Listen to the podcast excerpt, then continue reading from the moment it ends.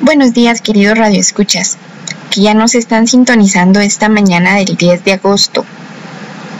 Ya como recordarán, nosotros le mencionamos la semana pasada que este ya iba a ser el último programa que nosotros íbamos a compartir con ustedes. Gracias por permitirnos llegar hasta acá. Nosotros estamos agradecidos con ustedes por habernos aceptado. Ya estamos culminando nuestro proceso. Ya continuamos con diferentes, diferentes cosas. Ahorita em, otras compañeras ingresan, ellas van a seguir compartiendo con ustedes temas de interés, así como lo estuvimos haciendo nosotras con mi compañera Naceli. Em, gracias por permitirnos y por abrirnos esas puertas de su casa, por sintonizarnos, por estar al pendiente, los que estuvieron al pendiente del programa, se los agradecemos mucho. El día de hoy quisiera recordarles, mi nombre es Alejandra Cabrera, yo soy lepecista de la Dirección Municipal de la Mujer de la Municipalidad de San Carlos Hija. Y nosotros con mi compañera ya culminamos nuestro proceso. Ya la otra semana empiezan las compañeras nuevas. Esperamos que el tiempo que estuvimos trabajando con ustedes haya sido de mucho apoyo para ustedes. Les deseamos todo lo mejor.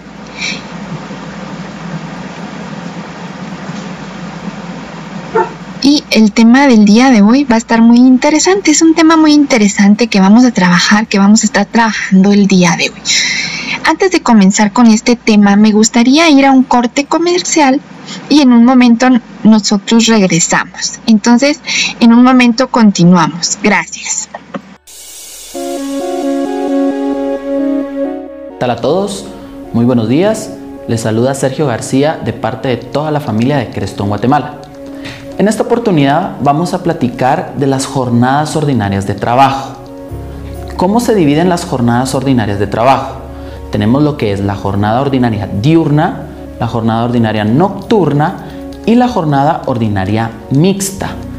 En esta oportunidad vamos a platicar de la jornada ordinaria diurna. ¿Qué nos dice la Constitución Política de la República de Guatemala?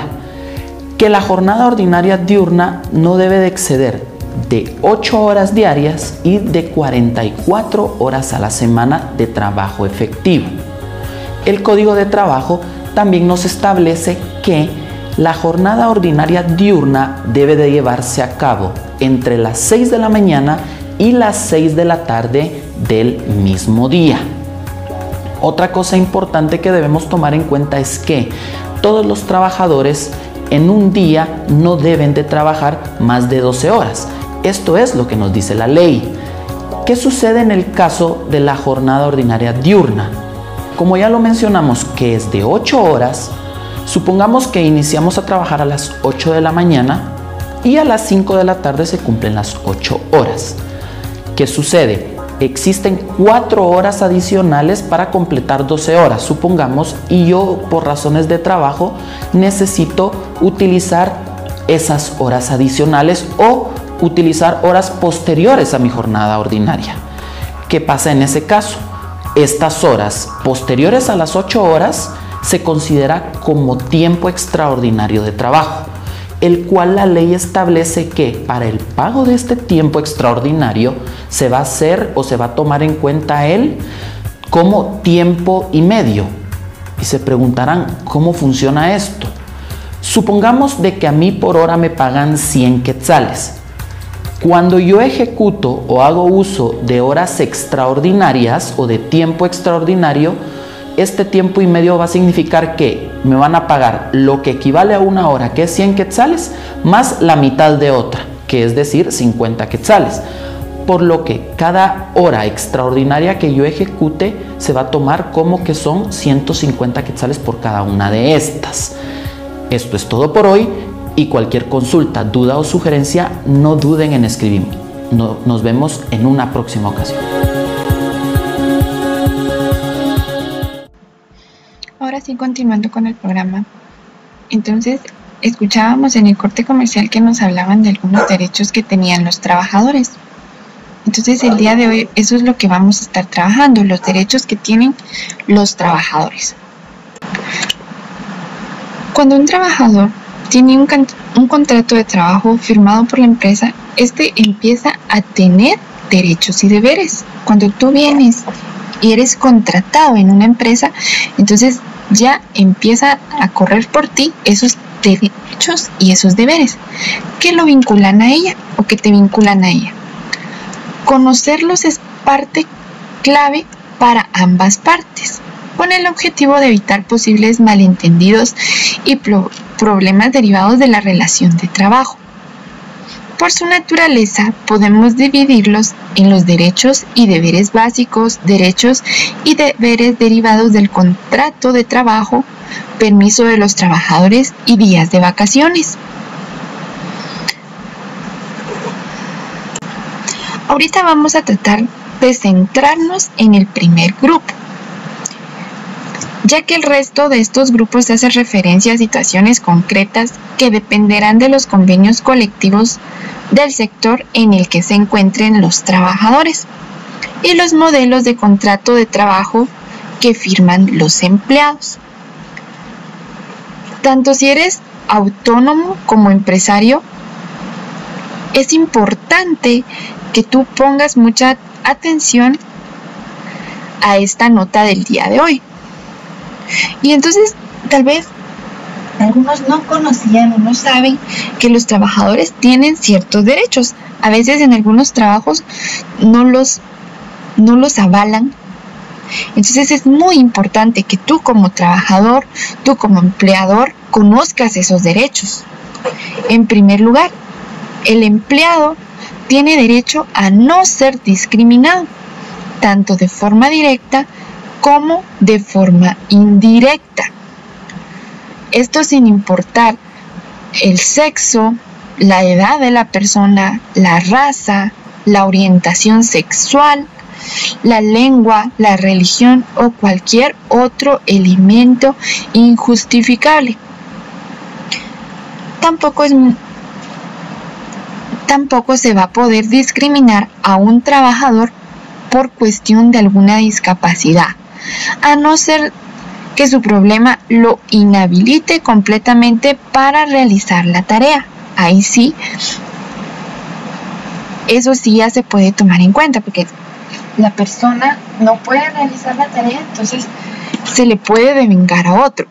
Dentro del punto anterior también podemos encontrar el derecho al respeto, a la intimidad y a la protección frente a una situación de acoso. Muchas veces se dan acosos entre los compañeros, entre el equipo o incluso entre los superiores.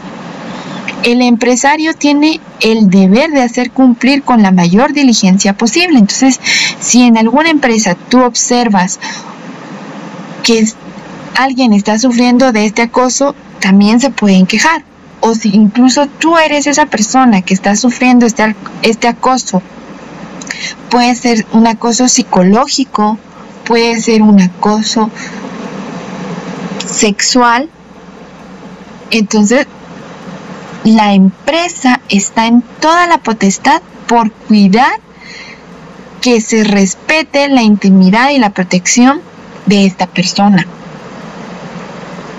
El empleado también tiene derecho a que su zona de trabajo sea segura y cumpla los requisitos de higiene, de manera que la empresa ponga a su disposición los medios necesarios para ello, en el tiempo en el que nos encontramos ahora.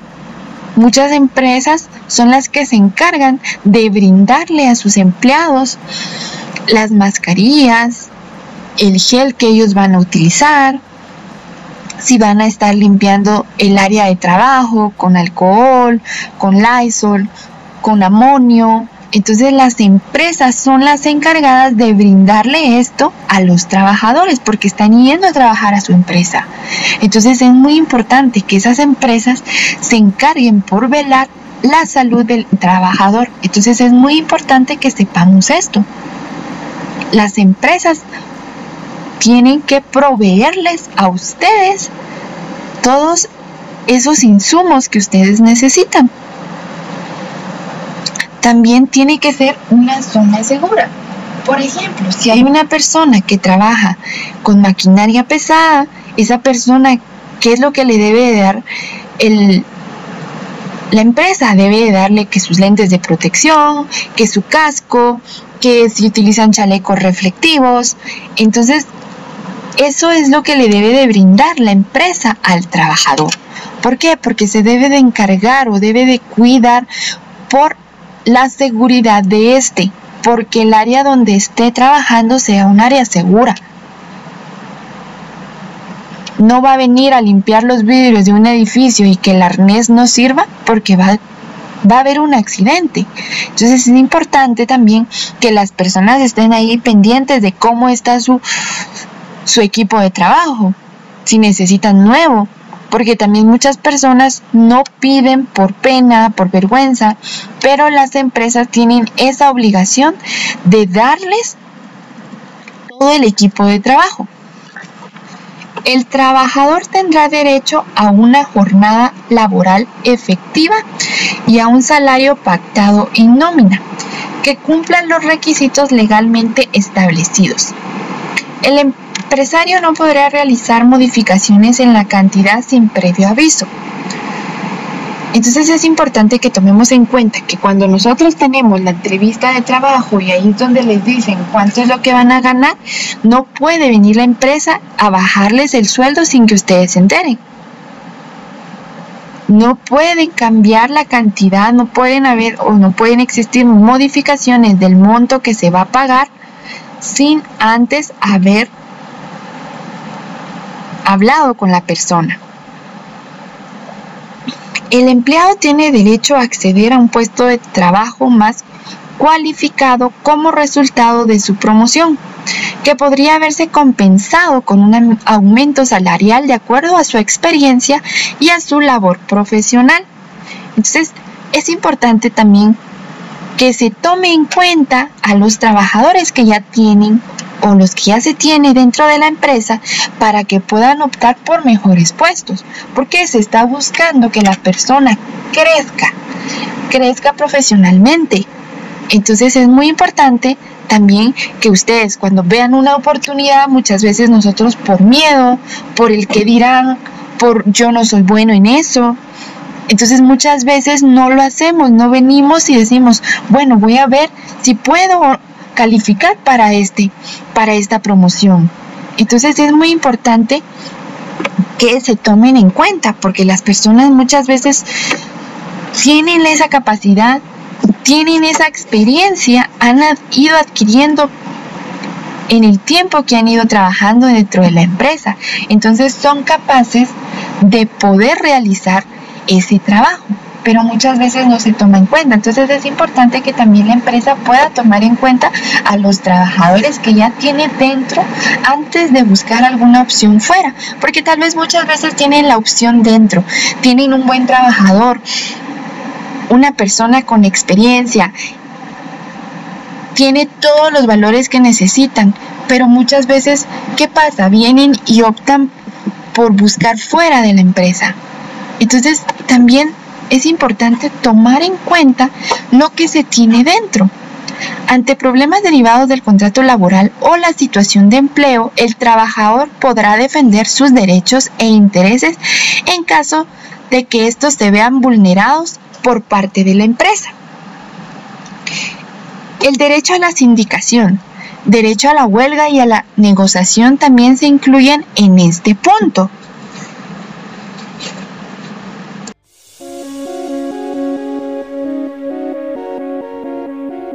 ¿Qué tal a todos? Muy buen día, les saluda Sergio García de parte de toda la familia de Creston, Guatemala. Hoy vamos a platicar de un tema muy, pero muy interesante e importante para todas aquellas personas que se encuentran en el ámbito laboral, tanto como patrono como trabajador. ¿Y cuál es este? Es la jornada de trabajo a tiempo parcial. ¿Qué sucede con esto? En el año 2017, el 10 de febrero, se publicó en el diario oficial el decreto 2-2017. Este aprobó por parte del Congreso de la República la aplicación del convenio 175 de la Organización Internacional del Trabajo. este convenio 175 habla de la jornada laboral a tiempo parcial. Precisamente el 20 de junio del año 2018 fue publicado en el diario oficial eh, por el Ministerio de Relaciones Exteriores la ratificación por parte del presidente de la República de este convenio 175. ¿Qué sucede con esto? A partir de la ratificación el 20 de junio de este año, se concluye con el procedimiento interno para poder utilizar el convenio 175 dentro del territorio nacional. ¿Qué sucede con esto? Le corresponde a Guatemala trasladar los avisos a la OIT para que sea inscrito en forma oficial. ¿Y qué nos dice al respecto el convenio 175? Que una vez el director general inscriba al país miembro, en este caso Guatemala, dentro de este convenio, tiene a partir de ese momento 12 meses para entrar en vigencia en el país miembro esta jornada, este convenio 175 y por ende la jornada de trabajo a tiempo parcial. Ahora bien, ¿qué quiere decir la jornada de trabajo a tiempo parcial? Va a ser aquella jornada en la cual se va a elaborar un horario inferior a una jornada de tiempo completo en condiciones comparables. ¿Qué quiere decir esto? Actualmente tenemos en la ley regulada tres jornadas de trabajo. La ordinaria diurna, la ordinaria nocturna y la ordinaria mixta. En este caso, si tomamos por ejemplo la jornada ordinaria diurna es de 8 horas diarias. Al yo aplicar una jornada a tiempo parcial tiene que ser inferior a esta jornada ordinaria diurna y así sucesivamente con cualquiera de las otras dos jornadas. Por esa razón es importantísimo que cuando, cuando entre en vigencia este convenio y se pueda aplicar en Guatemala en forma definitiva, en los contratos de trabajo se debe de dejar indicado en las horas que la persona va a trabajar por día, por semana, por mes para que no tengamos ningún inconveniente. ¿Qué sucede? Si en determinado momento hacemos en forma verbal este contrato, se va a tomar en cualquier situación como que este trabajador ha laborado para el patrono a una jornada a tiempo completo. Entonces, para dejar claro todas estas situaciones debemos de dejarlo por escrito. Esta es alguna de las consideraciones que se están manejando para esta jornada a tiempo parcial. Se debe esperar a que ya efectivamente entre en vigencia este, este convenio para establecer la aplicación correcta y adecuada y los criterios del Ministerio de Trabajo respecto a, esta, a este convenio 175 de la Organización Internacional del Trabajo. Cualquier duda, consulta o inquietud, no duden en escribirnos. Nos vemos en una próxima ocasión.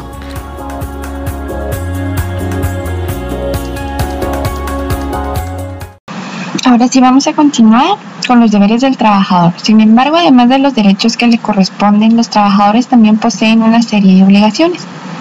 En el entorno laboral, la decisión de un trabajador puede tener impacto sobre el resto del equipo, tanto a causa de sus actos como por omisión. Por ello, el artículo 29 de la ley de prevención de riesgos laborales explica la obligación que tiene el empleado de cumplir las medidas preventivas necesarias tanto por su propia seguridad como para el resto. El, el artículo 1.258 del Código Civil expone el deber de la fidelidad. Desde los principios de la buena fe es aquí que el trabajador deberá ser fiel a la empresa, actuando siempre este con diligencia y honradez, respetando la protección de datos y aquella información confidencial a la que el trabajador tenga acceso. Entonces es muy importante que el trabajador respete el lugar de trabajo que pueda existir esa confianza de las dos partes, que le sea fiel a su empresa, que sea honrado, que respete si maneja algún tipo de información. Otra sería el empleado deberá cumplir las órdenes y tareas que le sean encomendadas por sus superiores para el desarrollo de su actividad laboral aunque no esté conforme con ellas, siempre que no vulneren ningún derecho fundamental de la persona ni la ley. El trabajador tiene el deber de actuar con la diligencia exigida para su puesto de trabajo, contribuyendo a la mejora de la productividad y al crecimiento empresarial. Es muy importante que el trabajador actúe siempre en base a las diligencias que tiene que realizar. Para ello deberá notificar cualquier ausencia por fuerza mayor que se encuentre enfermo, que mm, haya tenido alguna pérdida, cualquier cosita, debe de informar todo lo que le está pasando y por qué es el que va a faltar. En caso de solicitar la baja voluntaria, hacerlo con varios días previos, no de un día para otro. Si el trabajador va a faltar el día de mañana y ya sabía hace hace 15 días, hace un mes que iba a faltar, entonces es importante que éste pueda dar aviso desde antes, no un día antes. Si no es así, la empresa podría solicitar una indemnización por los problemas derivados. En este punto también se recogen todos aquellos deberes incluidos en el contrato de trabajo específico que se encuentren recogidos dentro del marco legal. También vamos a hablar acerca de unos problemas desconocidos de los trabajadores. Un contrato de trabajo implica unos derechos para el trabajador que se convierten en obligaciones para la empresa. Algunos de ellos son muy conocidos como el derecho a huelga, reunión, a no ser discriminados de forma directa o indirecta o a la libre elección de profesión y oficio aunque hay otros derechos recogidos en las normativas laborales más desconocidos y que ha recopilado a continuación. El derecho a solicitar un anticipo de la nómina. Si el trabajador necesita un anticipo de su salario, tiene todo el derecho de solicitarlo según el Estatuto de los Trabajadores, siendo a cuenta del trabajo ya realizado. Es decir, que si se solicita el día 15 del mes, el trabajador percibirá la mitad de su salario. En el convenio colectivo o contrato se puede pactar anticipos sin límites de días no trabajados. Por lo tanto, solo en el caso de que no se diga nada, el límite del anticipo será a cuenta del trabajo ya realizado como se estipula en el Estatuto de los Trabajadores. Derecho a disfrutar de un día libre por cambio de vivienda debemos de poner mucha atención a estos que se están diciendo ahorita. Pese a que cada vez está más extendida la opción de contratar una empresa de mudanzas para que ayuden con el transporte de los enseres personales, cuando se produce un cambio de vivienda son muchas las cuestiones que no se pueden delegar. Y es por eso que cuando se está trabajando es fundamental organizar bien el tiempo para afrontar una mudanza. En estos casos, muchos trabajadores desconocen que cuentan con un, un día libre retribuido en caso de cambio de viviendas. Entonces es importante que se pueda tomar en cuenta y que además pueda ser ampliado por el convenio colectivo de aplicación. Permiso retribuido a 20 horas anuales para formación. ¿Qué significa esto? Siempre que el trabajador lleve más de un año, un año perdón, en la empresa, dispone de 20 horas al año retribuidas para su formación profesional. Este derecho se puede acumular por un periodo de hasta 5 años. Hay una restricción explican desde reclamador es pues este permiso retribuido podría ser disfrutado siempre y cuando esa formación esté vinculada con el puesto de trabajo. Es decir, el trabajador no puede hacer uso de esas 20 horas si, por ejemplo, el curso es de repostería y él trabaja en una oficina de construcción. Entonces ahí la persona no podría cambiar esas horas de beneficio para su formación. Estar enfermo no es estar de vacaciones, esto es muy importante que lo tomemos.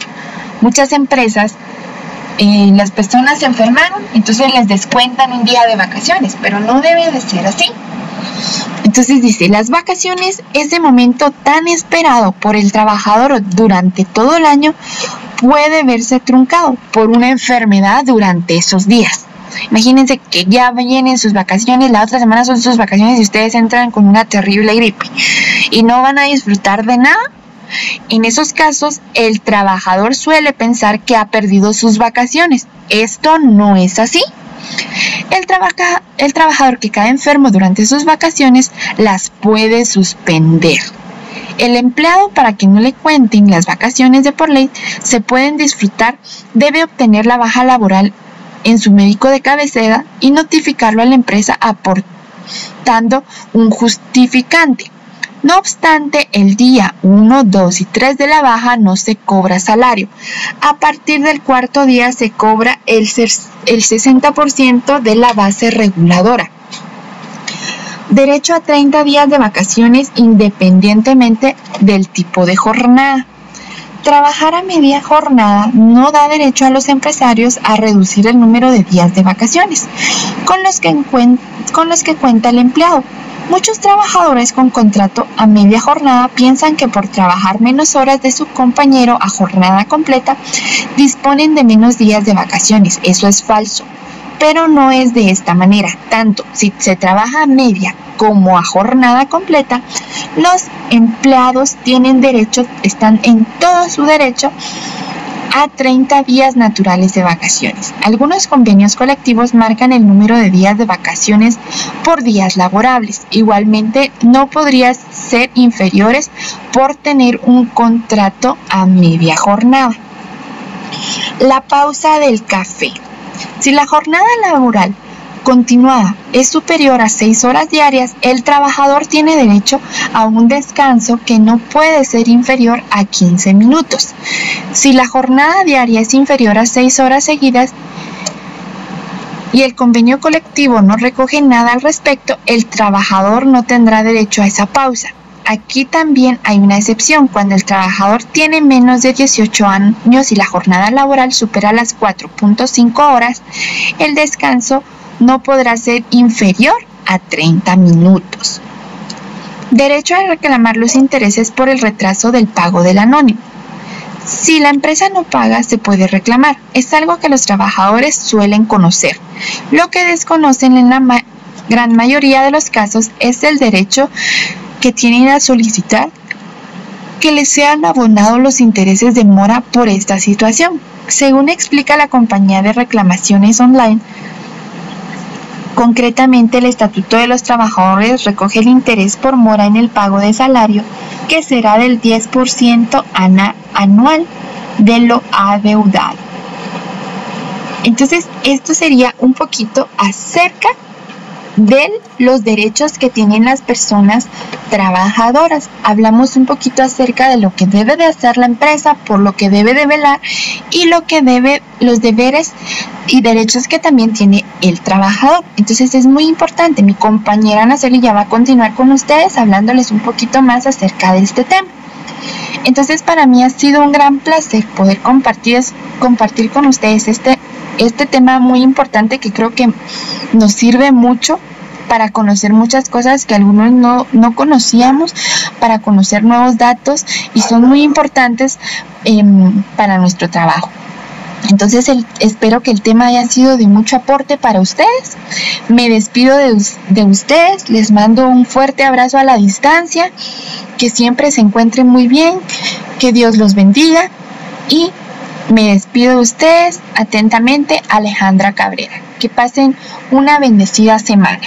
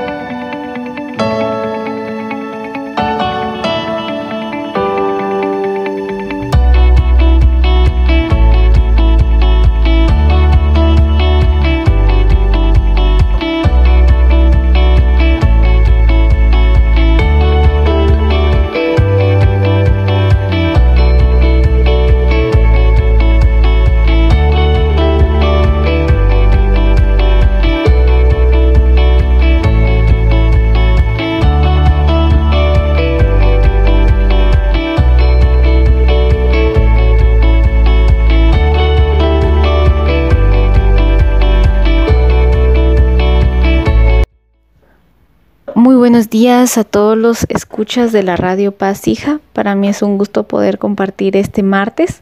Este es el último martes que yo estaré compartiendo con ustedes. Realmente para mí fue un gusto y estoy muy agradecido eh, muy agradecida con mi compañera Alejandra por haberme incluido en este proyecto, pero sobre todo estoy muy agradecida con ustedes que nos abrieron las puertas de sus casas y que pudieron escuchar estos temas que son realmente muy importantes. Y pues este último tema que nosotras dos estamos impartiendo, pues es el trabajo, el trabajo aquí en Guatemala. Y pues ya mi compañera les habló un poquito sobre este tema y yo les voy a hablar ahora de los 10 artículos del Código de Trabajo de Guatemala, porque es muy importante que nosotros conozcamos de este, porque estoy segura que todos trabajamos o por lo menos alguien que nos está escuchando alguna vez ha trabajado o conoce a alguien que trabaja. Así que es muy importante que nosotros conozcamos estos 10 artículos. Y es que de esta manera podremos hacer eh, respetar nuestros derechos, podrán hacer respetar sus derechos y proceder en casos que ustedes lleguen a creer que están siendo incumplidos, que no están siendo cumplidos con estos artículos.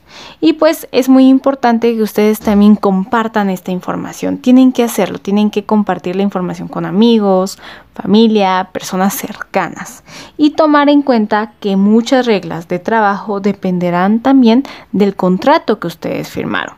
Sin embargo, estos son algunos puntos importantes que ustedes deben de conocer. En primer lugar, tenemos lo que son los permisos con goce de salario a los que tienen derecho. ¿Qué consiste este artículo? Pues bueno, vamos a hablar un poquito sobre el acuerdo del artículo 61, numeral ñ del Código de Trabajo, y dice que los patronos tienen la obligación de conceder licencia con goce de sueldo a los trabajadores en los siguientes casos. Cuando ocurren eh, el fallecimiento del cónyuge, o la persona con el cual estuvieron unida de hecho, el trabajador o de los padres o hijos, tres días. Cuando contrajera matrimonio, cinco días. Por nacimiento de hijo, dos días. Cuando el empleador autorice expresamente otros permisos o licencias y hayan indicado que estos serán también retribuidos para responder a situaciones jurídicas por el tiempo que tome la comparecencia y siempre que no se exceda de medio día dentro de la jurisdicción y un día fuera de departamento de esto. Por desempeño de una función sindical siempre que está se limita de los miembros de comité también en todos los demás casos específicamente previstos en el convenio o pacto colectivo de condiciones de trabajo. Por lo tanto, todas estas que yo les acabo de mencionar, todas estas, em, todos estos que estos indicaciones que yo les di, pues eh, permiten que los patronos o indican que los patronos tienen la obligación de poder conseguir esta licencia con goce de sueldo, a pesar que nos ocurra alguna de estas situaciones que yo ya les mencioné. ¿Cada cuánto debo descansar? Esta es una gran pregunta y es muy importante que lo sepamos. Y es que además de vacaciones y asuetos, todos los trabajadores tienen el derecho a disfrutar de un día de descanso remunerado después de cada semana de trabajo. La semana se, eh, se puede decir que tiene por lo menos 5 a 6 días según costumbre de las empresas o centros de trabajo. Esto viene del artículo 126. Así que nosotros tenemos este goce de, de mm, vacaciones o de descanso todas las semanas, por lo menos uno o dos días, y son pagados. También es muy importante hablar sobre los asuetos y es que estos son días de asueto con goce de salario para los trabajadores particulares.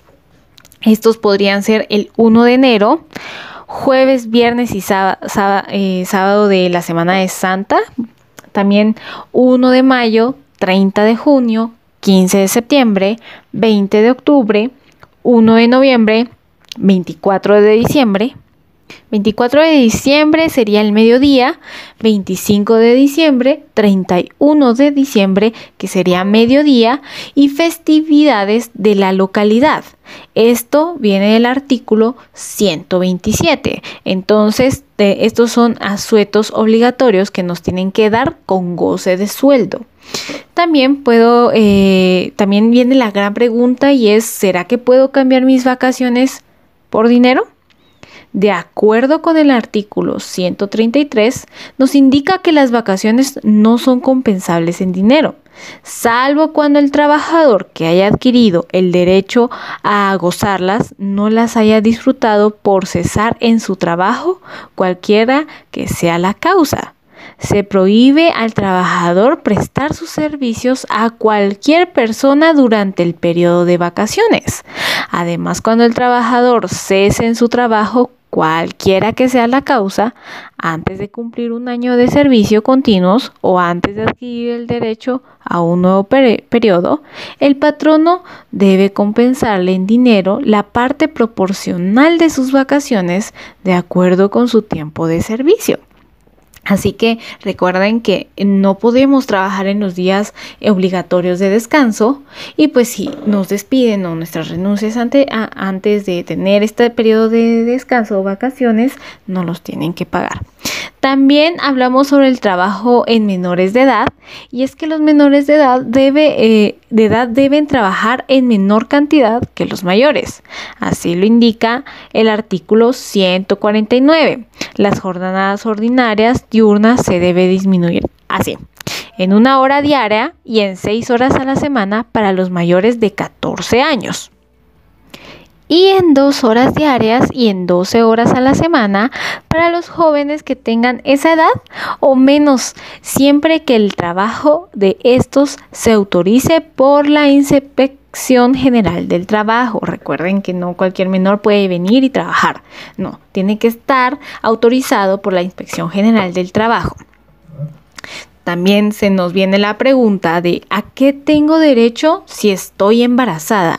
Y este tema es muy importante porque a muchas mujeres las despiden y por, por estar embarazadas o no las contratan y este no tiene que ser una de las causas. Según el artículo 152 del Código de Trabajo, dice que las madres trabajadoras gozarán de un descanso, descanso retribuido con el 100% de su salario durante durante, durante los, los 30 días que preceden al parto y los 54 días siguientes, que nos indica antes de dar a luz eh, se pueden tener, se tienen que tener 30 días eh, para, este, este periodo de, ya dar a luz y estos tienen que ser 100% pagados. Y después, también después del parto, 54 días después, también 100% eh, pagados. Y pues los días que no pueda disfrutar antes del parto se le acumularán para ser disfrutados en la etapa de posparto de tal manera que la madre trabajadora goce de 84 días efectivos de descanso durante ese periodo. Así que ya sabemos que tenemos 84, las mujeres embarazadas tienen 84 días de descanso en el periodo de, eh, embarazo, eh, ya de haber después de posparto o antes de posparto, y tienen que ser 100% pagados.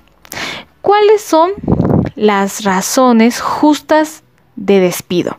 Y esta es muy importante porque muchas veces despiden sin ninguna razón justa de ese despido. Entonces, de acuerdo al artículo 77 del Código de Trabajo, son algunas causas justas de despido cuando el trabajador deje de asistir al trabajo sin permiso del patrono o sin causa justificada durante dos días laborables completos y consecutivos o durante seis medios días laborales en un mismo mes calendario.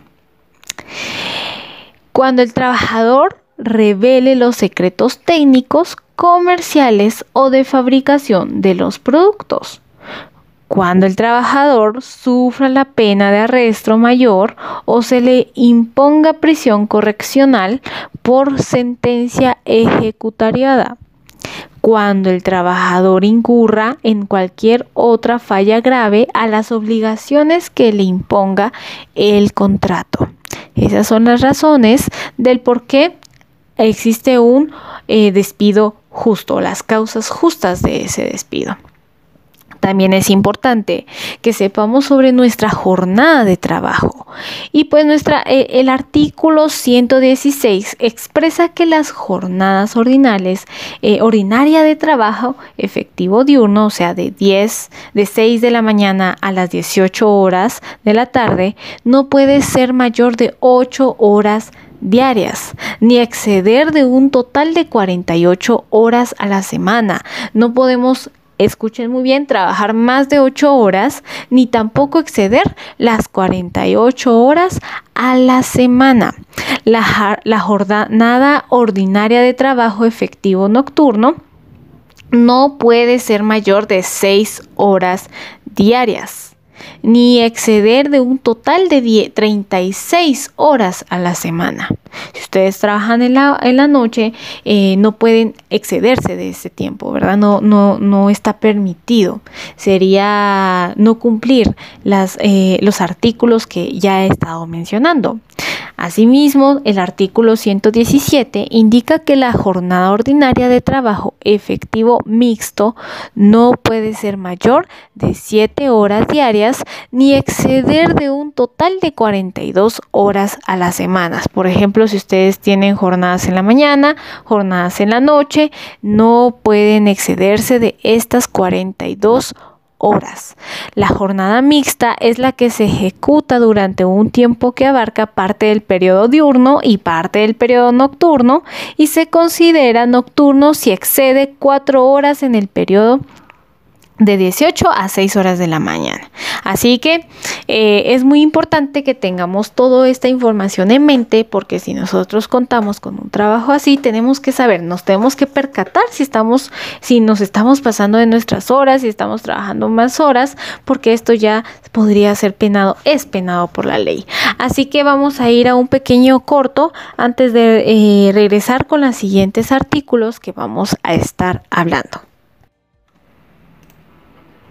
Buen día.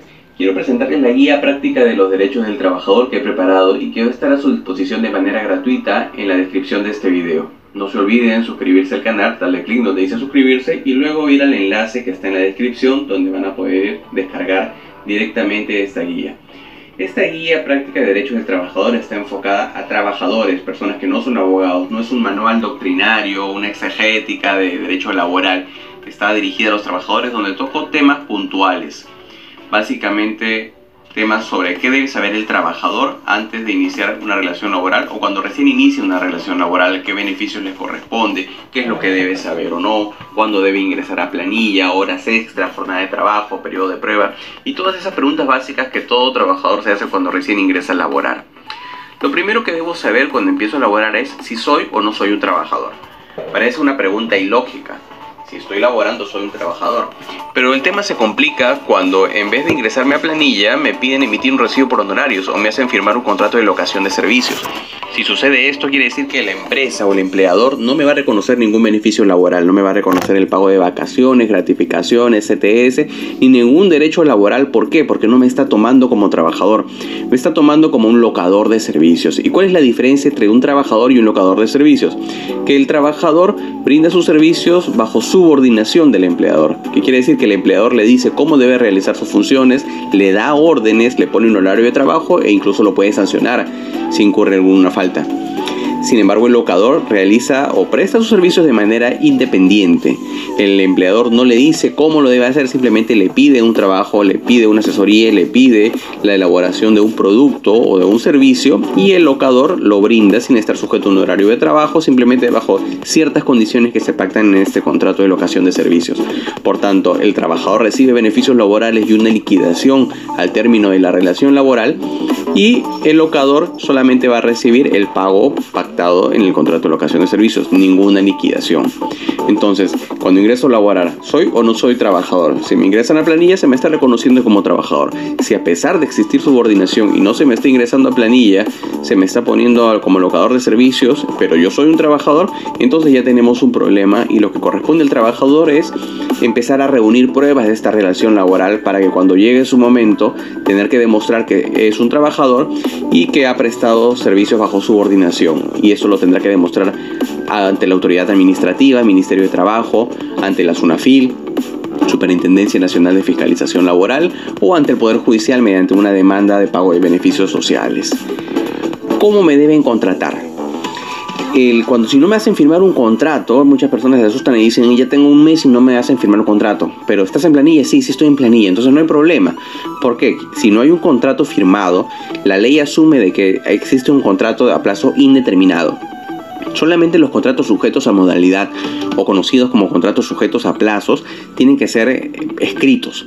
Los contratos indeterminados pueden ser verbales. Lo importante ahí es que yo ingrese o no ingrese a planilla. Si se me reconoce dentro de planillas, si se me emite una boleta, quiere decir de que ya está la relación laboral reconocida. Y yo no debo de preocuparme si se me hizo firmar o no se me hizo firmar un contrato. Ahora, si se me hizo firmar un contrato sujeto a modalidad, lo que yo debo de saber es que el motivo por el cual se me está contratando es cierto, se me está contratando por inicio de actividad. Sin embargo, la empresa ya tiene 10 años trabajando, entonces la causa objetiva de esta contratación no es real, por tanto este contrato se podría desnaturalizar. ¿Qué quiere decir desnaturalizarse? Quiere decir de que un contrato sujeto a modalidad se vuelve un contrato a plazo indeterminado porque hay un error en, el, en la causa objetiva de contratación, que es lo que he señalado, o cuando, por ejemplo, yo sigo laborando pese a que se ha vencido el contrato sujeto a modalidad y no me hacen firmar el contrato. ¿Qué pasa si yo ya tengo 15 días trabajando y no me hacen firmar una renovación y me traen la renovación para firmar? ¿Estoy obligado a firmarla? No, no está obligado, porque desde el primer día que yo ya laboré sin haber suscrito la renovación de este contrato o un nuevo contrato, se asume de que yo ya estoy a plazo indeterminado porque el contrato original ya se desnaturalizó. ¿Qué es la asignación familiar? La asignación familiar es el beneficio que se otorga a todas las personas que tengan hijos a su cargo menores de 18 años o mayores de 18 que estén sujetos a estudios y al cuidado de este trabajador. No aplica si yo estoy al cuidado de mi sobrino, de un ahijado, mi madre enfermo, mi hermano enfermo. La asignación familiar es solamente para hijos. Correcto. Y corresponde al 10% de la remuneración mínima vital actual. No es al 10% de la remuneración total que yo percibo. Yo percibo 1.500 soles, me corresponde 150 soles de asignación familiar. No, no es así. Me corresponde el 10%, 930 soles es la remuneración mínima vital, entonces 93 soles me corresponderá por asignación familiar. ¿Qué es el periodo de prueba? El periodo de prueba es un periodo, de manera general, se asume la ley que es de tres meses, dentro del cual el trabajador debe demostrar al empleador que cumple con las condiciones o características o aptitudes laborales para permanecer laborando. Dentro de este periodo, el trabajador tendrá que acreditar o demostrar esto o, caso contrario, podría salir de la empresa o ser despedido sin derecho a una indemnización por despido arbitrario la ley y la jurisprudencia ha asumido que dentro de este periodo el empleador podría despedir al trabajador sin ningún motivo, sin justificar nada y solamente pagándole los beneficios laborales por el periodo elaborado. Aunque hay una disputa ahí porque ha habido una resolución, una sentencia judicial que señala que el trabajador puede ser despedido en el periodo de prueba siempre y cuando el empleador acredite que realmente no ha cumplido con las expectativas, siempre que le haya señalado cuáles son las expectativas, funciones o metas que debe haber cumplido. Sin embargo, el criterio general es que dentro de este periodo no se le puede despedir. Pero si pasa el periodo de prueba, ¿qué pasa? Si pasa el periodo de prueba el trabajador, entonces ya está protegido contra el despido arbitrario y solamente podrá salir de su, del trabajo, solamente podrá ser despedido por causa justa. Y esta causa justa tiene que estar relacionada o a su capacidad o a su conducta. Lo más común es que lo despidan por una falta grave, es decir, relacionado a su conducta. Que el trabajador eh, se robó cosas, se portó mal, le faltó eh, el respeto al, empleador o a un compañero de trabajo, eh, faltó de manera injustificada tres días seguidos o cinco días a lo largo de un mes y, lo que señala la ley. Pero todas estas faltas están señaladas en la ley. Si es que el trabajador incurre en una de estas faltas, el empleador tendrá que despedirlo, pero siguiendo el procedimiento de ley para un despido justificado.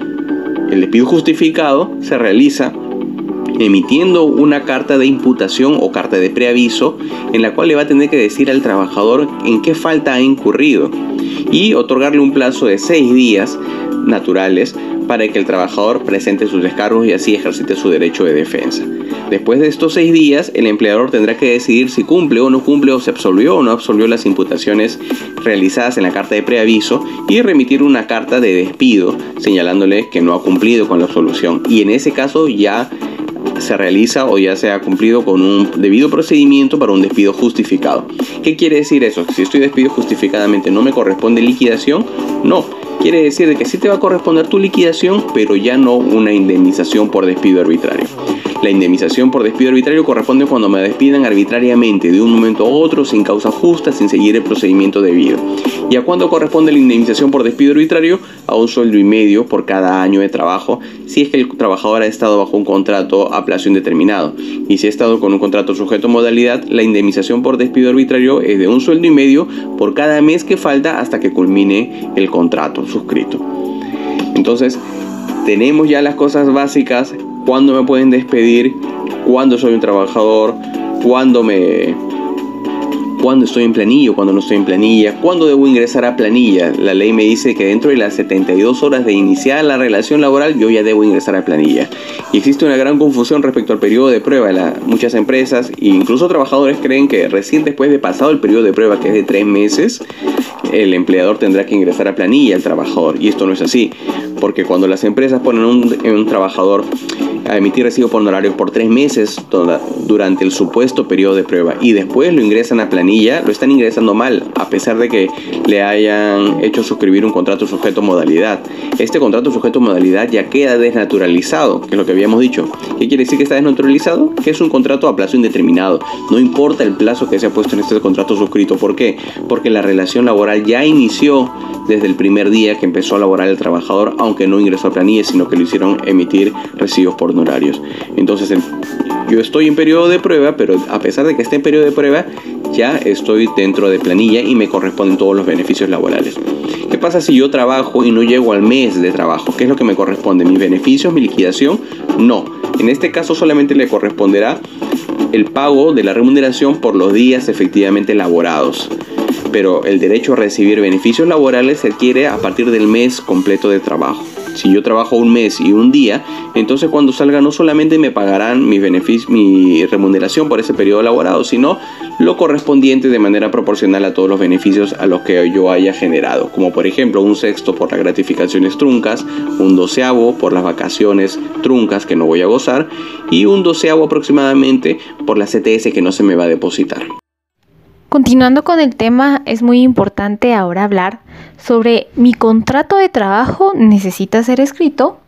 Y es que no, el contrato de trabajo individual puede ser verbal, cuando se refiera al artículo 26 a las labores agrícolas o ganaderas, al servicio doméstico, a los trabajos accidentales o temporales que no excedan de 60 días, a la prestación de un trabajo para obra determinada, siempre que el valor de esta no exceda de 100 quetzales y si se hubiera señalado plazo para la entrega, siempre que éste no sea mayor de 60 días que, lleva, que debe llevar un reglamento interior de trabajo. Y es que todo en donde trabajamos tiene que haber un reglamento. Es importante que preguntemos sobre este reglamento de trabajo. Y es que todo patrono que ocupe en su empresa permanentemente 10 o más trabajadores queda obligado a elaborar y poner en vigor su respectivo reglamento interior de, de trabajo.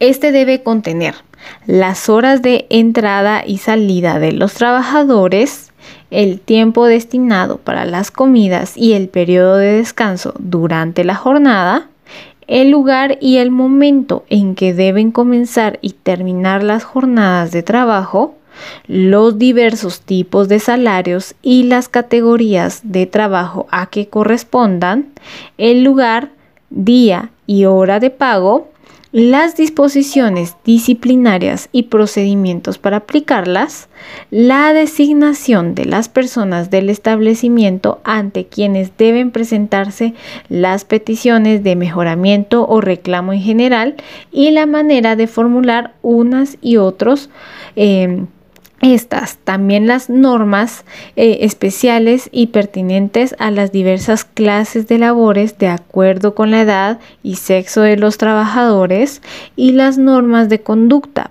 presentación y compostura personal que estos deben guardar, según lo requiera la índole del trabajo. Por eso es muy importante es muy importante que nosotros podamos em, saber todos estos artículos, que podamos saber sobre estos acuerdos, porque de esta manera vamos a, a, tener un mejor trabajo, un mejor clima laboral y va a ayudar muchísimo en, en nuestro rendimiento, ¿verdad? En nuestra productividad. Y entonces llegamos al fin de nuestra de, este podcast tan importante como lo que es el trabajo. Y pues como se los decía al principio, yo quiero agradecer muchísimo a todas las personas que escucharon nuestra, nuestros podcasts, que estuvieron todos los martes sintonizando la radio Pasija, que entraron a la página en internet de la radio para escuchar las grabaciones y que estuvieron al tanto, que también se comunicaron con nosotros, que también reservaron su cita, que recordemos que es de forma gratuita no olviden que eh, seguiremos como epecistas, como San Carlos, trabajando en las diferentes áreas, como lo que es el CAIMI de Momostenango, área de salud de Totonicapán, y que ustedes se pueden comunicar a esos números. También pueden entrar a la página de Facebook Das Totonicapán, programa de salud mental, en donde encontrarán todos los diversos números telefónicos a los que se pueden comunicar para poder eh, reservar su cita. Recuerden que es totalmente gratuito y que puede ser de forma virtual por una videollamada o una llamada telefónica. Así que les agradezco mucho por este tiempo que se me brindó en la radio y mm, espero escucharnos muy pronto.